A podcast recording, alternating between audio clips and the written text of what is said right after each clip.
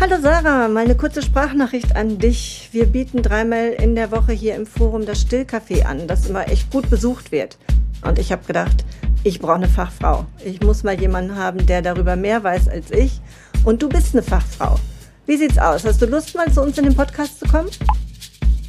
Hallo Petra, ja, vielen Dank für deine Nachricht. Ich würde mich total freuen, wenn ich vorbeikommen dürfte und ein bisschen über Stillen erzählen könnte, weil das ein Thema ist, was mir ja auch besonders am Herzen liegt. Ich würde mich sehr freuen.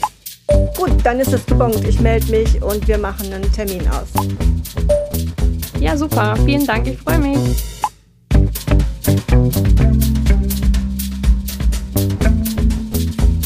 Apropos Familie. Ja, hallo, herzlich willkommen an alle, die uns heute wieder zuhören bei Apropos Familie. Bei mir ist Sarah. Sarah, du bist Kinderkrankenschwester. Ne? Genau. Ne? Genau, du bist Kinderkrankenschwester und du bist ähm, Still- und Laktationsberaterin und arbeitest im Klinikum auf der Entbindungsstation. Mhm. Und ich freue mich total, dass du die Einladung angenommen hast, dass du heute hier bist. Und ich würde gerne ein bisschen deine fachliche Kompetenz hier ähm, zum Wirken bringen und würde gerne mit dir über Stillen plaudern.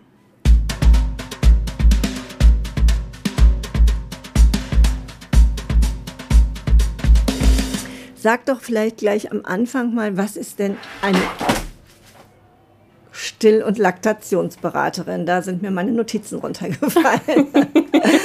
Aber was ist das genau? Ähm, ja, eine Still- und Laktationsberaterin ist eine Stillberaterin, die eine spezielle Ausbildung gemacht hat. Ja, mhm. Es gibt, ähm, also der Begriff Stillberaterin ist eigentlich gar nicht geschützt. Ähm, man kann aber eine spezielle Ausbildung machen zur Still- und Laktationsberaterin. Und ähm, man kann die machen, dauert ungefähr anderthalb Jahre. Man muss einen medizinischen Grundberuf haben, also man muss Hebamme sein, Kinderkrankenschwester oder Ärztin. Und dann kann man die Ausbildung absolvieren. Man muss ähm, eine ja, bestimmte Voraussetzungen auch mitbringen. Man muss Erfahrung in der Stillberatung haben. Und ähm, dann darf man ähm, irgendwann ein internationales Examen ablegen. Das wird überall auf der Welt relativ zeitgleich abgelegt. Und ähm, wenn man das bestanden hat, dann darf man sich Still- und Laktationsberaterin nennen.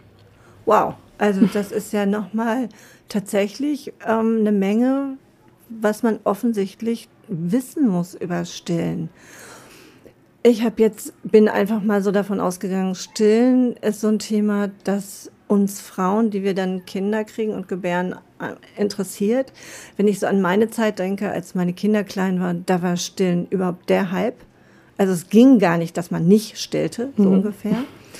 Ähm, und dann im Laufe der Zeit habe ich ja sehr viel mit Müttern und ihren Kindern gearbeitet. Es gab dann auch mal eine Zeit, da war Stillen ziemlich verpönt. Mhm. Also da dachte man, oh Gott, bloß nicht den Busen irgendwie mit zu viel Milch auch strapazieren, damit er seine Form verliert. Und Stillen mhm. ist eigentlich überhaupt nicht angesagt. Und im Moment, finde ich, wird wieder viel gestillt. Also hier im Stillcafé erleben wir viele Mütter, die stillen natürlich. Es dürfen zu uns alle Mütter kommen, die Babys mhm. haben, nicht nur die, die stillen. Aber erzähl mal, ist das sowas ganz Normales mit dem Stillen? Also mm, es ist, das wissen, wissen die allermeisten, die beste Ernährungsform, die ähm, ein Baby haben kann, wenn man stillt. Ja? Und die allermeisten Frauen entscheiden sich schon in der Schwangerschaft dazu und fragen sich, möchte ich stillen oder möchte ich nicht stillen? Die allermeisten Frauen sagen ja. Ähm, über 90 Prozent möchten eigentlich stillen. Tatsächlich ist es so, dass ähm, ja, dass es statistisch gesehen so ist, dass viele Frauen nach kurzer Zeit schon relativ früh abstillen, eben weil ihnen, ihnen die Unterstützung auch einfach fehlt. Und Stillen ist ein sozial erlerntes Verhalten. Ja, und mhm. ähm, wenn man mal darüber nachdenkt, wie viele Frauen man so stillend sieht in unserer Gesellschaft, ist das, ist das nicht sehr ausgeprägt. Das ist sehr ähm, es wird sehr stiefmütterlich behandelt. Es ist vielleicht auch manchmal gar nicht gerne gesehen, wenn man in ein Restaurant geht und ähm, eine stillende Frau dort sieht. Dann ähm, ist immer auch die Angst gegeben, dass sie aufs Klo geschickt wird oder rausgeschickt wird tatsächlich, weil es immer noch ähm, teilweise ähm, ja nicht auf Toleranz stößt und das ist sehr schade. Und ähm, eigentlich, ja, ist es, ist es die normale Ernährungsform, aber leider fehlen uns so ein bisschen die Vorbilder und auch die, die Bezugspersonen, die uns dabei helfen, ein Baby zu stillen, ja, weil es, weil es schon gerade am Anfang nicht immer ganz einfach ist, ja, und ähm, es ist zwar die Ernährungsform, aber leider auch nicht immer einfach, gerade wenn man wenig Unterstützung hat. Das ist schon so. Ach, das finde ich jetzt nochmal einen ganz spannenden Aspekt, den du sagst, dass es auch ein sozial erlerntes Verhalten ist. Also dann machen wir ja mit unseren Stillcafés hier richtig was Gutes, indem wir so einen Raum schaffen, in dem das völlig normal ist, dass alle Mütter irgendwann im Laufe des Vormittags sitzen und ihren Kindern die Brust geben. Absolut, absolut. Und ähm, ich glaube, also so ein Stillcafé, das, ähm, das ist für viele Frauen einfach auch eine Möglichkeit, sich auszutauschen und ähm, gerade auch zu sehen, ähm, okay, ich bin vielleicht nicht die Einzige, die gerade vielleicht auch dieselben Fragen hat, was, was dieses Thema betrifft. Und ich kann mich austauschen mit Müttern, die gerade in derselben Situation sind. Und vielleicht ist da auch gerade ein Ansprechpartner, der viel Erfahrung hat. Vielleicht ist eine Hebamme, ist ja meistens dabei, die diesen Kurs oder die, die Stillgruppe dann auch leitet. Und ich kann noch mal Fragen loswerden und mich einfach austauschen. Ne? Mhm. Das ist sehr, sehr wertvoll. Mhm. Wie ist das denn jetzt so? Du sagtest gerade, das ist die beste Ernährungsform überhaupt. Was macht das denn zur besten Ernährungsform? Ähm, es ist die beste Ernährungsform, weil es einfach nichts gibt, was vergleichbar ist. Mhm. Wir wissen, dass ähm, die Ernährung mit Muttermilch für die Gesundheit oder auf die Gesundheit von Mutter und Kind ganz, ganz viel Einfluss nimmt. Ähm, man kann ganz vielen Krankheiten vorbeugen ja, man, man weiß, dass Kinder, die gestillt werden, weniger an Durchfallerkrankungen, an ähm, Atemwegsinfekten erkranken und damit zum Beispiel im ersten Lebensjahr sehr viel seltener ins Krankenhaus müssen als Kinder, die nie gestillt wurden.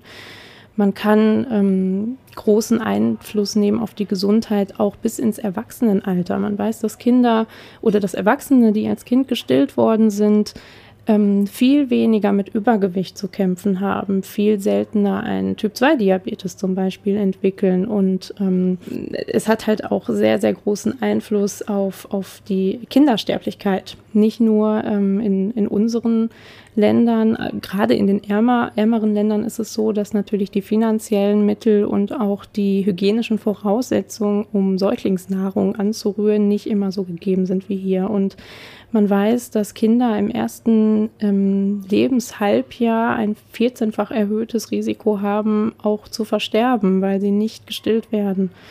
Und ähm, hierzulande ist es natürlich so, die hygienischen Voraussetzungen sind schon gegeben.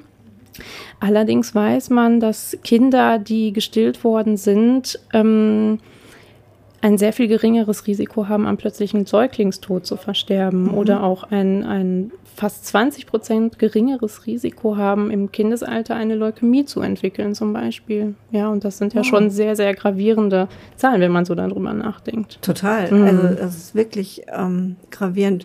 Ich kann mir das natürlich mit den Entwicklungsländern wirklich gut vorstellen, weil mhm. ich da denke, da ist es tatsächlich auch die unkomplizierteste Ernährungsform und die preiswerteste letztendlich mhm. wahrscheinlich auch. Hat es denn auch Vorteile für die Mütter, wenn sie stillen? Ja, für die Mütter auch auf, auf die Gesundheit der Mütter nimmt das Stillen Einfluss. Mhm. Wir wissen, dass ähm, die Gebärmutterrückbildung und damit auch der Blutverlust nach so einer Geburt sehr viel geringer ist, wenn die Frau stillt. Und ähm, sie kann auch die Wahrscheinlichkeit verringern, an malignen Erkrankungen ähm, zu erkranken, zum Beispiel an Eierstockkrebs, an Gebärmutterschleimhautkrebs. Ja, ähm, sie hat je nachdem, also man weiß, je länger sie stillt, desto größer sind diese gesundheitlichen Effekte, ähm, ihr Risiko für Brustkrebs um 30 Prozent senken. Tatsächlich nur, weil sie gestillt hat. Wow. Mhm. Also das gibt wirklich eine Menge gesundheitliche Vorteile für Mutter und Kind und außerdem, was ich persönlich als Mutter, die gerne gestillt hat und mit Begeisterung auch gestillt hat, fand, es war immer zur richtigen Zeit in der richtigen Temperatur vorhanden und in der ausreichenden Menge.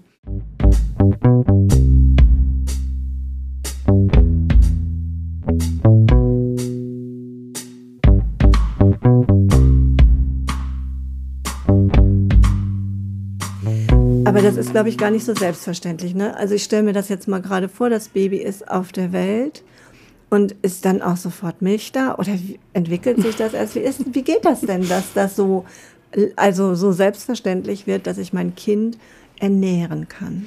Also tatsächlich, ähm, das wissen, glaube ich, die allermeisten auch nicht, dass die Mutter schon in der Schwangerschaft ähm, bis zu 30 Milliliter Milch am Tag produziert. Ja, die Milch ist da vorhanden, die wartet nur darauf, abgeholt zu werden. Wie von Anfang an? Von Anfang an. Nein, äh, am Ende der Schwangerschaft. Am Ende, am Ende der, der, Schwangerschaft. Schwangerschaft. Genau, okay. genau. Und ähm, also die Brust entwickelt sich natürlich schon am Anfang der Schwangerschaft. Das ist meistens schon so ein Schwangerschaftsfrüherkennungszeichen. Wenn die Brüste spannen und die Periode dann ausbleibt, dann merken die meisten Frauen, okay, da tut sich was. Ja, mhm. und da spielt sich schon ganz viel in der Brust der Frau ab. Und ähm, die Brust verändert sich, ne? die wird größer, ähm, die, die Brustwarzen und die Vorhöfe werden dunkler. Das ist alles dafür da, damit das Baby nachher den, den Weg zur Brust leichter findet. Mhm. Ja?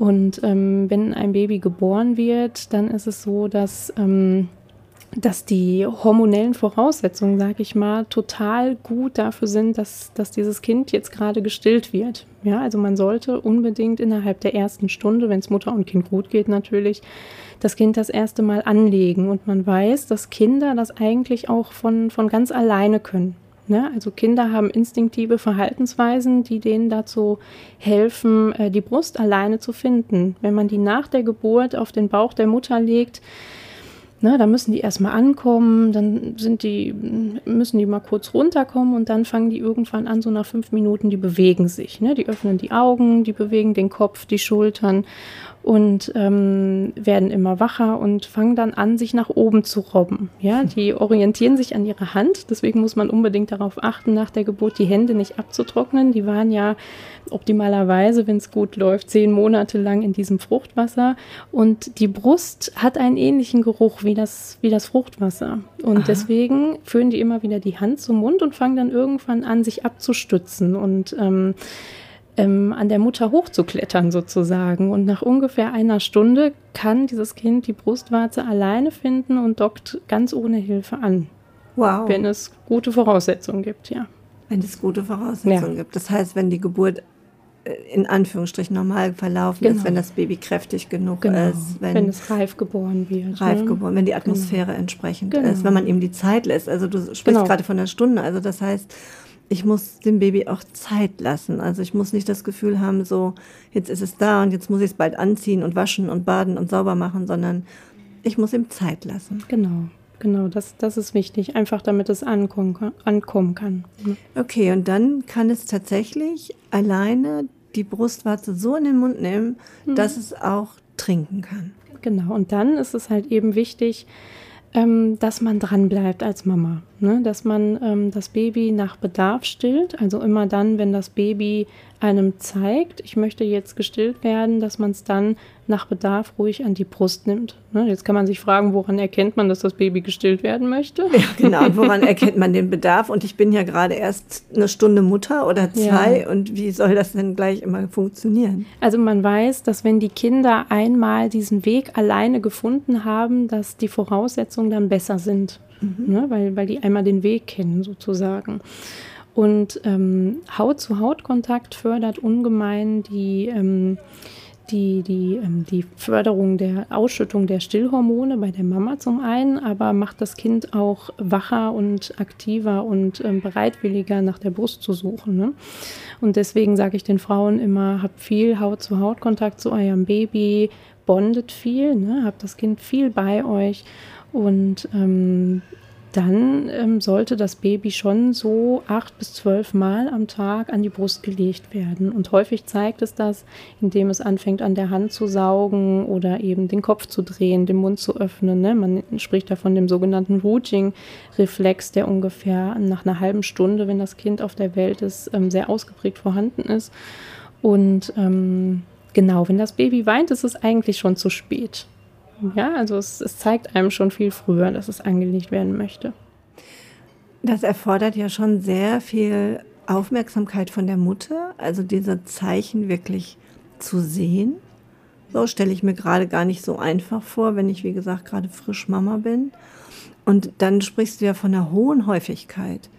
Es, du meinst damit aber Tag und Nacht, also im, im 24-Stunden-Zyklus oder wirklich tagsüber, solange es hell ist, sage ich jetzt mal, so oft anlegen. Nee, das meine ich schon Tag und Nacht. Also mhm. wenn ich von acht bis zwölf Mal spreche, dann in einem Tagesablauf von 24 Stunden. Mhm. Ja, und das ist natürlich nur möglich, wenn die Mutter mit ihrem Kind 24 Stunden zusammen ist. Ja, mhm. und das Kind und Mutter nicht voneinander getrennt werden.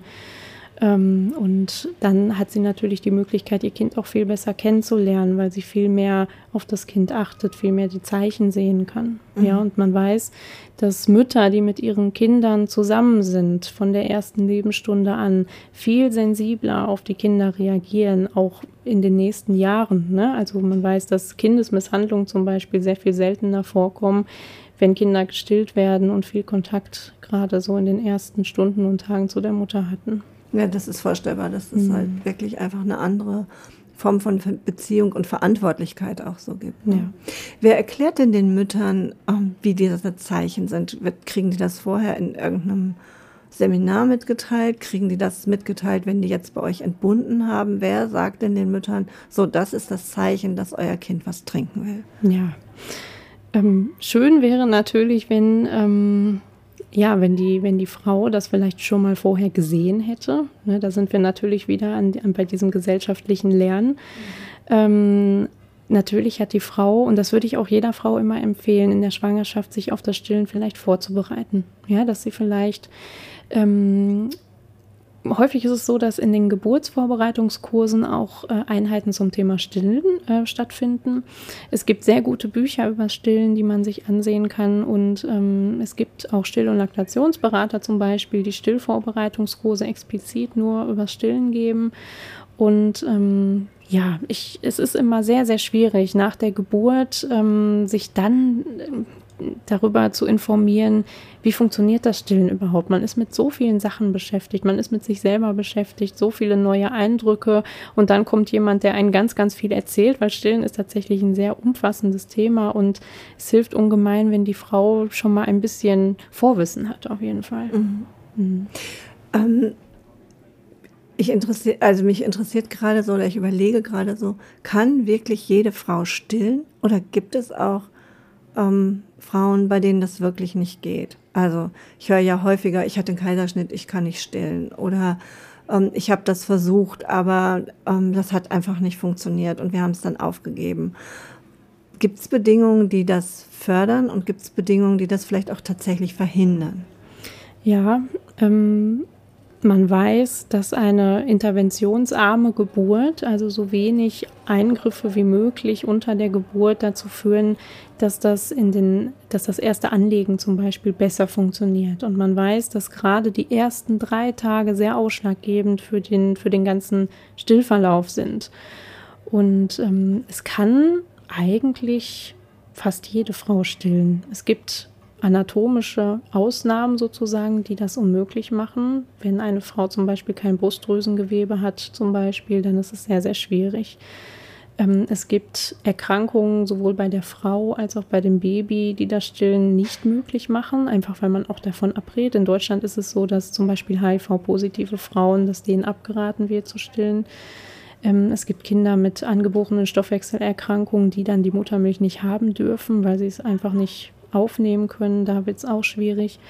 Oder natürlich, wenn die Mutter spezielle Medikamente nehmen muss. Ne? Wenn, mhm. wenn die Mutter jetzt zum Beispiel Chemotherapie zum Beispiel bekommen muss, das wird dann ist mit dem Stillen nicht vereinbar.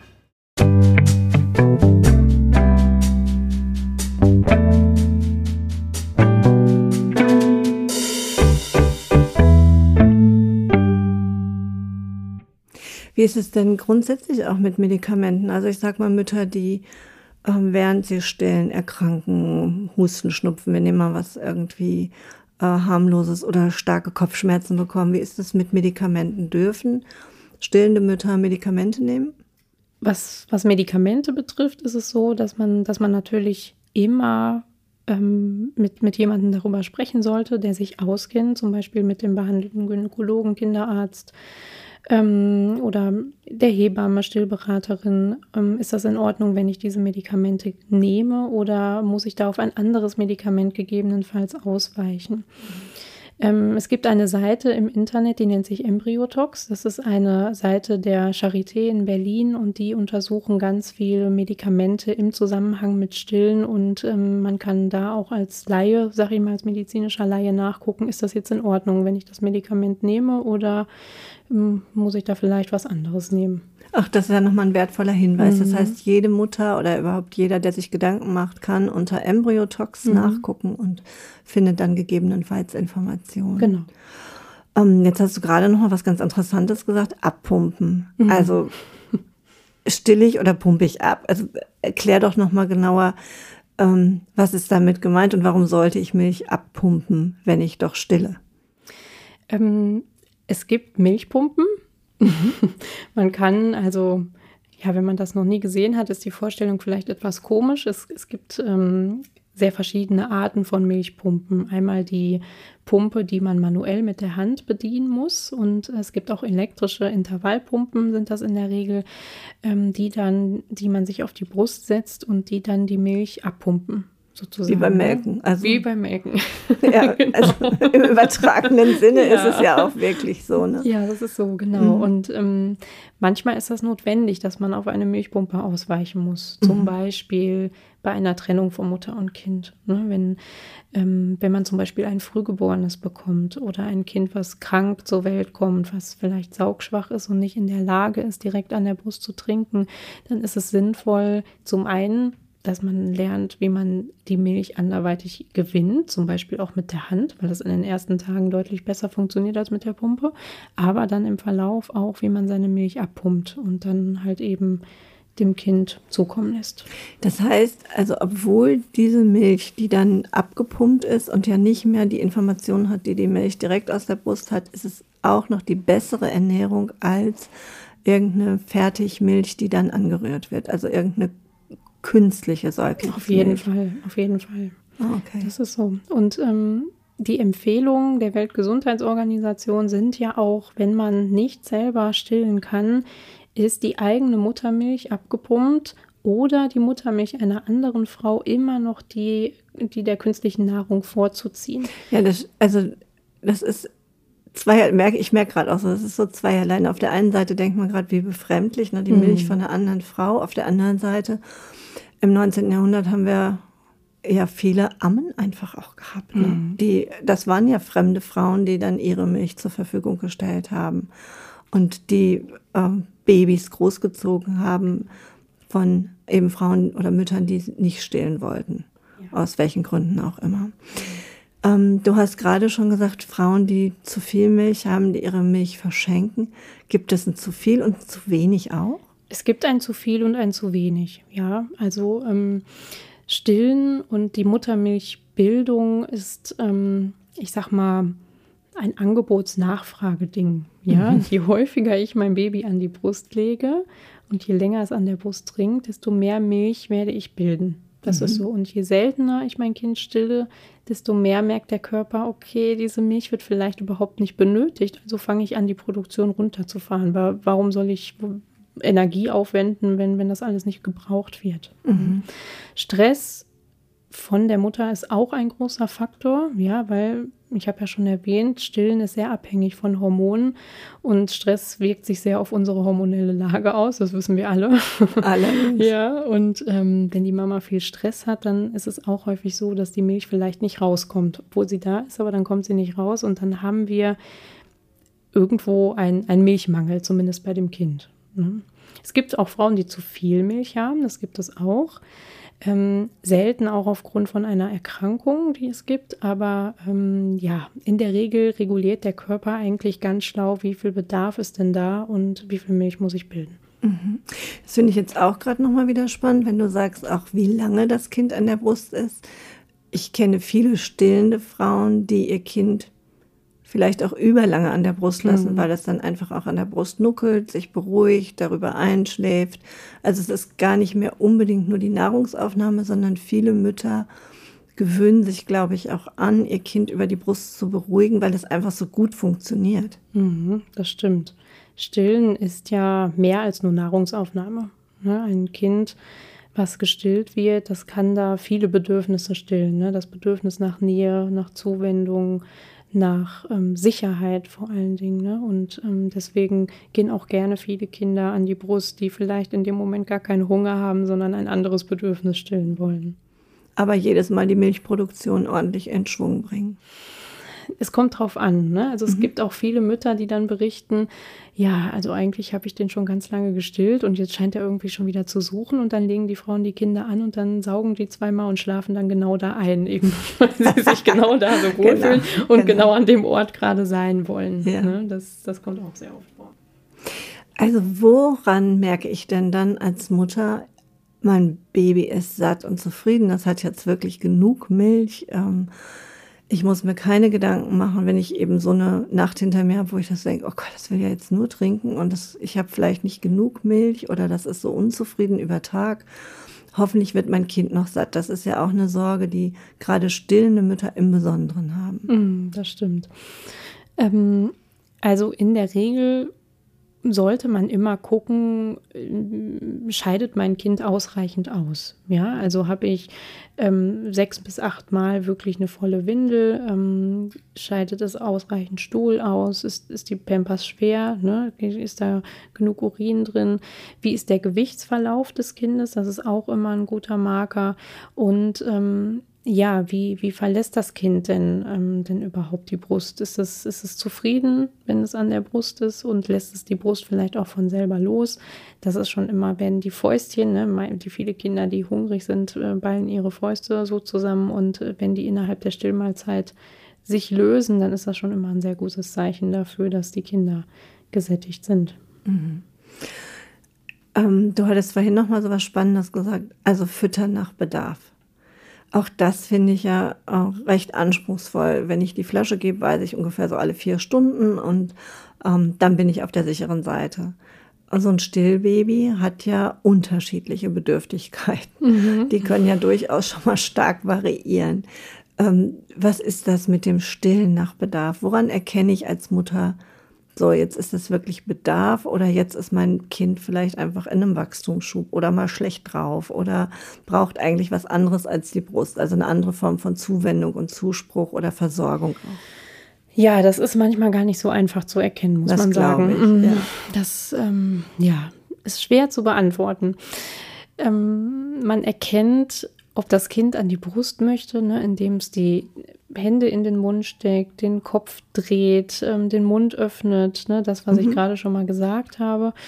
Ähm, und mh, mm, man erkennt manchmal auch an, an dem Nuckeln an sich, ob ein Kind wirklich hungrig ist oder nicht. Ne? Mhm. Dadurch, wenn es, wenn es ein sehr schnelles Saugen hat, dann ist das eher ein, ein Beruhigungssaugen häufig. Das, das kennen wir von Kindern, die ähm, einen Schnuller auch in den Mund gesteckt bekommen. Ne? Das ist dieses schnelle Saugen, dieses Einschlafsaugen, dass die ähm, ja sich damit dann sehr schnell beruhigen und einschlafen, vor mhm. allen Dingen auch. Und man sagt, ein, ein Kind, was gestillt wird, muss ungefähr acht bis zwölfmal am Tag ungefähr an die Brust gelegt werden, muss da trinken. Wenn man jetzt das Gefühl hat, das Kind will ständig an die Brust, würde ich mal ausprobieren, ob es sich durch andere Sachen zum Beispiel auch beruhigen lässt. Ne? Mhm. Wenn ich das Kind ins Tragetuch setze zum Beispiel, ähm, beruhigt es sich da vielleicht auch. Ne? Ist die Brust vielleicht überhaupt nicht notwendig? Oder aber ähm, ich trage es einfach, einfach so, wenn man jetzt kein Tragetuch hat.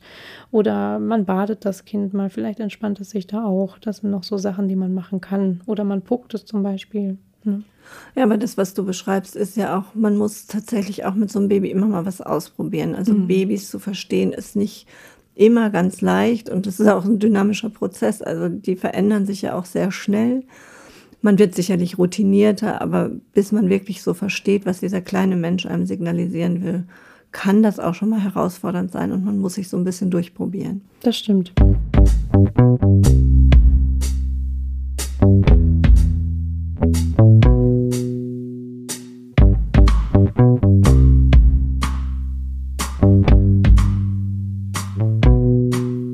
gibt ja auch schon mal so Mütter, die sagen, ähm, ich brauche ein Stillhütchen zum Stillen. Was ist denn ein Stillhütchen? ein Stillhütchen. Es ist ähm, keine Kopfbedeckung. Ne? Nein, es ist, äh, es ist eine, kann man fast sagen, eine Brustbedeckung, würde ich fast sagen.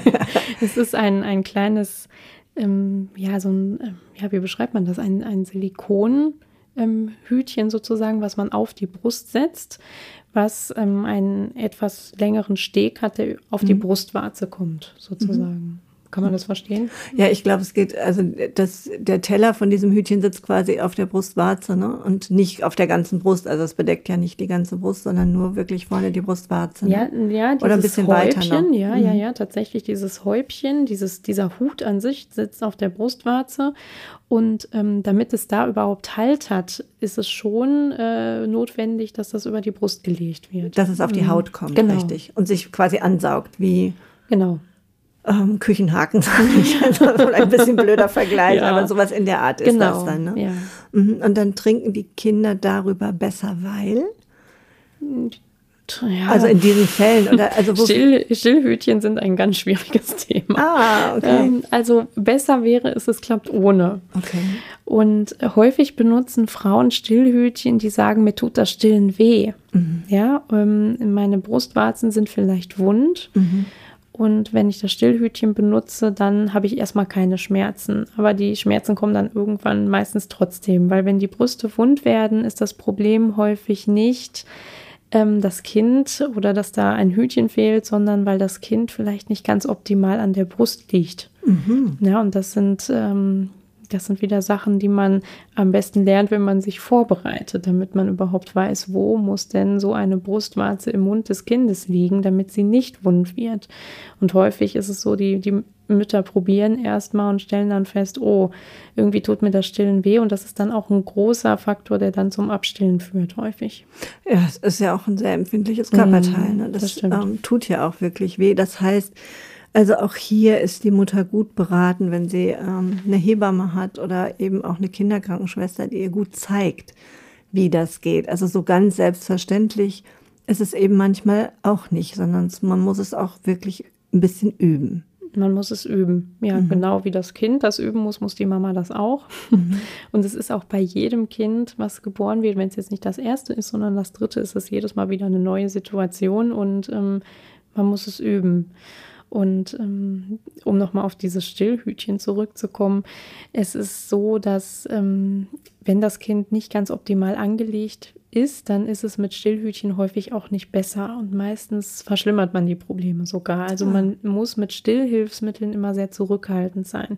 Ich würde das nie selbstständig ausprobieren, mhm. sondern mir immer Rat von, von einer Fachperson holen in dem mhm. Fall. Es kann manchmal notwendig sein, weil die Kinder, wenn die sehr saugschwach sind, hilft es denen, den Sog zu halten. Mhm. Ja, wenn wir mal mit unserer Zunge am, am Gaumen oben entlang fahren, dann kommt da erstmal ein sehr harter Teil und weiter hinten kommt ähm, kommt dieser weiche Übergang und da hinten, da muss die, die Brustwarze liegen. Und manchmal ist es für Kinder, die sehr saugschwach sind, sehr schwierig, die Brustwarze so weit einzuziehen. Und dann mhm. kann das Stillhütchen manchmal ein bisschen helfen, diesen Sog zu halten. Mhm. Nochmal zu dem Stillen. Wie lange still ich denn so ein Baby? Das heißt also, was ist denn ein angemessener Zeitraum? Still ich ein halbes Jahr, still ich ein Jahr?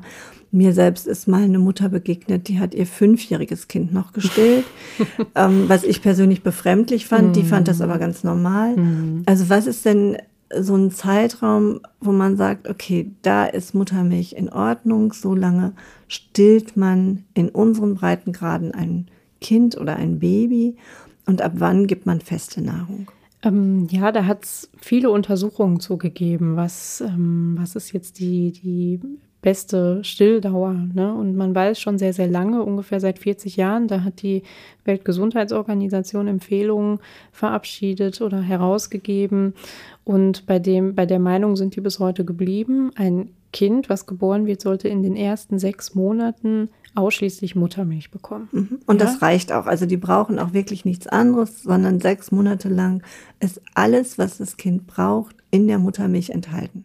Das ist so, genau. Mhm. Es sei denn, man, man hat jetzt ein Frühchen bekommen, ne? dann, dann sieht das Ganze nochmal wieder vielleicht ein bisschen anders aus. Aber wenn es ein gesundes Baby ist, sollte das Kind in den ersten sechs Monaten nichts anderes bekommen. Also auch kein Wasser, kein Tee, keine andere Nahrung, sondern da reicht Muttermilch aus. Wie ist das denn ähm, mit Zwillingen? Hier in Soest gibt es einfach wirklich viele Mütter, die auch Zwillinge haben. Mhm. Und stillt man die auch kann man die stillen? Hat man genug Milch auch für Zwillinge? Ja, das ist möglich. Also man kann auch Zwillinge äh, tatsächlich stillen. Und ähm, es ist natürlich vom Handling her manchmal schon etwas schwierig. Ne? Mhm. Wenn man beide Kinder gleichzeitig vielleicht an die oh. Brust oh. legen will, auch das ist möglich. Mhm. Ähm, wenn man jetzt zum Beispiel gerade in der Anfangszeit vielleicht ein Kind hat, was etwas kleiner ist und was ähm, etwas, was unreifer vielleicht auch ist und vielleicht noch nicht so ganz viel Motivation zeigt, an der Brust zu trinken, dann profitiert das kleinere Kind schon sehr davon, wenn es mit dem größeren zum Beispiel an die Brust gelegt wird, weil ähm, das kennt jede Frau, die mal gestillt hat. Man, man stillt sein Baby und aus der anderen Brust läuft die Milch raus und dann muss das kleinere Kind vielleicht gar nicht so viel arbeiten. Ne, das äh, ist ein großer Vorteil. das ist ein großer Vorteil. Ich dachte gerade auch eine große Anstrengung ist, ähm, ja. für die Mütter, ne, wenn die das ähm, parallel machen. Also dann sind die schon mal äh, beschäftigt.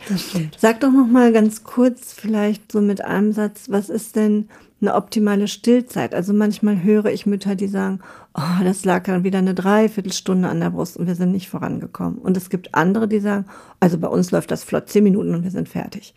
Also was ist denn eine angemessene Stillzeit? Gibt es ähm, sowas? Jein. Das sind auch schwierige Fragen, die ich hier stelle. Ne? Also ähm, wichtig ist, man, man sollte das Kind nach Bedarf stillen. Und ähm, man kann die Stillzeit vielleicht etwas verkürzen, indem man vorher die Brust massiert, weil man weiß, dann werden Hormone ausgeschüttet, die eher zum Milchspendereflex führen. Ja, es ist manchmal gar nicht so, dass man das Kind an die Brust legt und die Milch sofort da ist. Manchmal müssen die Kinder auch ein bisschen arbeiten, um an die Milch zu kommen. Und wenn man die Brust massiert, dann ist es früher so und man kann vielleicht auch ein bisschen Zeit verkürzen. Ähm, man weiß auch, dass wenn eine Stillmahlzeit jetzt zum Beispiel länger als 40 Minuten andauert, dass dann die Hormone fürs Stillen ähm, schon wieder abfallen. Und dann tut man sich gut damit, wenn man vielleicht das Stillen mal kurz unterbricht und ähm, vielleicht noch mal rumläuft, ja, weil das bringt den Oxytocinspiegel wieder nach oben. Man macht mal eine Pause, man trinkt mal kurz was und versucht dann vielleicht noch mal das Kind anzulegen. Okay, also wir merken schon, Stillen hat schon so seine Herausforderungen. Vielleicht noch mal ganz kurz ein Satz zum Du sagtest gerade, die Mutter trinkt noch mal was. Also wie muss sich eine Mutter besonders ernähren, wenn sie stillt, oder darf sie eigentlich ganz normal essen und trinken? Ähm, muss sie auf was achten? Ähm, also früher hat man ja immer gesagt, man muss auf ganz viele Sachen aufpassen. Eigentlich ist man mittlerweile ein bisschen davon weg, weil es eigentlich keine Evidenz dafür gibt, dass ähm, man zum Beispiel jetzt auf blähende Lebensmittel, ähm, dass man da aufpassen muss, weil das Kind dann auch Blähungen bekommt. Das ist überholt auf jeden Fall. Ja, sie sollte sich genauso ernähren, wie sie es in der Schwangerschaft auch getan hat. Sie hat einen etwas erhöhten Kalorienbedarf natürlich. Ne? Sie muss ja auch für das Stillen viel Energie aufbringen. Und ähm, also eigentlich ist fast alles erlaubt, würde ich sagen. Also man sagt sogar, man darf ab und zu sogar mal ein Glas Sekt trinken. Ne? Man muss nur gucken, dass das Kind vielleicht nicht unmittelbar danach sofort an die Brust geht, sondern dass man da schon wirklich ähm, etwas Zeit hat, damit sich der Alkohol wieder abbauen kann, solange man das jetzt nicht jeden Tag macht, sondern dass es eine Ausnahme bleibt. Ne? Koffein ist auch kein Problem, solange das nicht mehr als 300 Milligramm, also ungefähr drei Tassen Kaffee zum Beispiel am Tag sind, ist das alles okay. Ach super. Mensch, ich habe auch noch mal viel Neues heute erfahren. Vielen Dank. Und ich habe auch noch mal so mitgekriegt, ähm, so ein natürlicher Prozess, den wir Frauen alle mehr oder minder, aber doch die meisten von uns leisten können, will aber trotzdem geübt und gelernt sein. Also es ist nicht nur immer alles automatisch. Vieles geht wahrscheinlich schon automatisch, aber wir Frauen brauchen doch auch jemanden, der uns Handgriffe zeigt, der uns bestimmte Positionen zeigt, in denen es einfacher ist, ein Kind zu stillen. Es gibt viele Variationen. Das hast du auch irgendwie gerade geschildert. Und es ist wirklich gut, sich Unterstützung zu holen bei Menschen, die sich damit auskennen. Also das ist zum einen natürlich die Hebamme, die begleitet. Das ist eine Stille- und Laktationsberaterin. Das wärst du auch in deiner Praxis, wo Menschen oder Mütter hinkommen können und können sagen, hier, ähm, gib mir mal einen Tipp, ich brauche mal ein bisschen Unterstützung, ich bin hier an der Stelle unsicher. Ähm, oder eben auch bei uns im Stillcafé, wo sich Mütter auch untereinander austauschen können und sich mit Rat und Tat sozusagen unterstützen können. Ja, Sarah, vielen Dank, dass du da warst und uns so viel erzählt hast äh, und so viel auch so toll erzählt hast. Also man merkt richtig, das ist voll dein Ding irgendwie mit dem Stillen. Ja, Dankeschön. Ja. Ich habe mich sehr gefreut, dass ich, dass ich kommen durfte. Und äh, ja, sehr, Vielen sehr gerne. Dank für die Einladung. Ja, sehr, sehr gerne. Ich bedanke mich auch bei allen, die zugehört haben. Ich wünsche dir noch eine gute Zeit und viele glückliche Mütter, wenn sie deine Unterstützung beim Stillen bekommen haben. Vielleicht hören wir uns wieder in 14 Tagen, wenn es heißt Apropos Familie.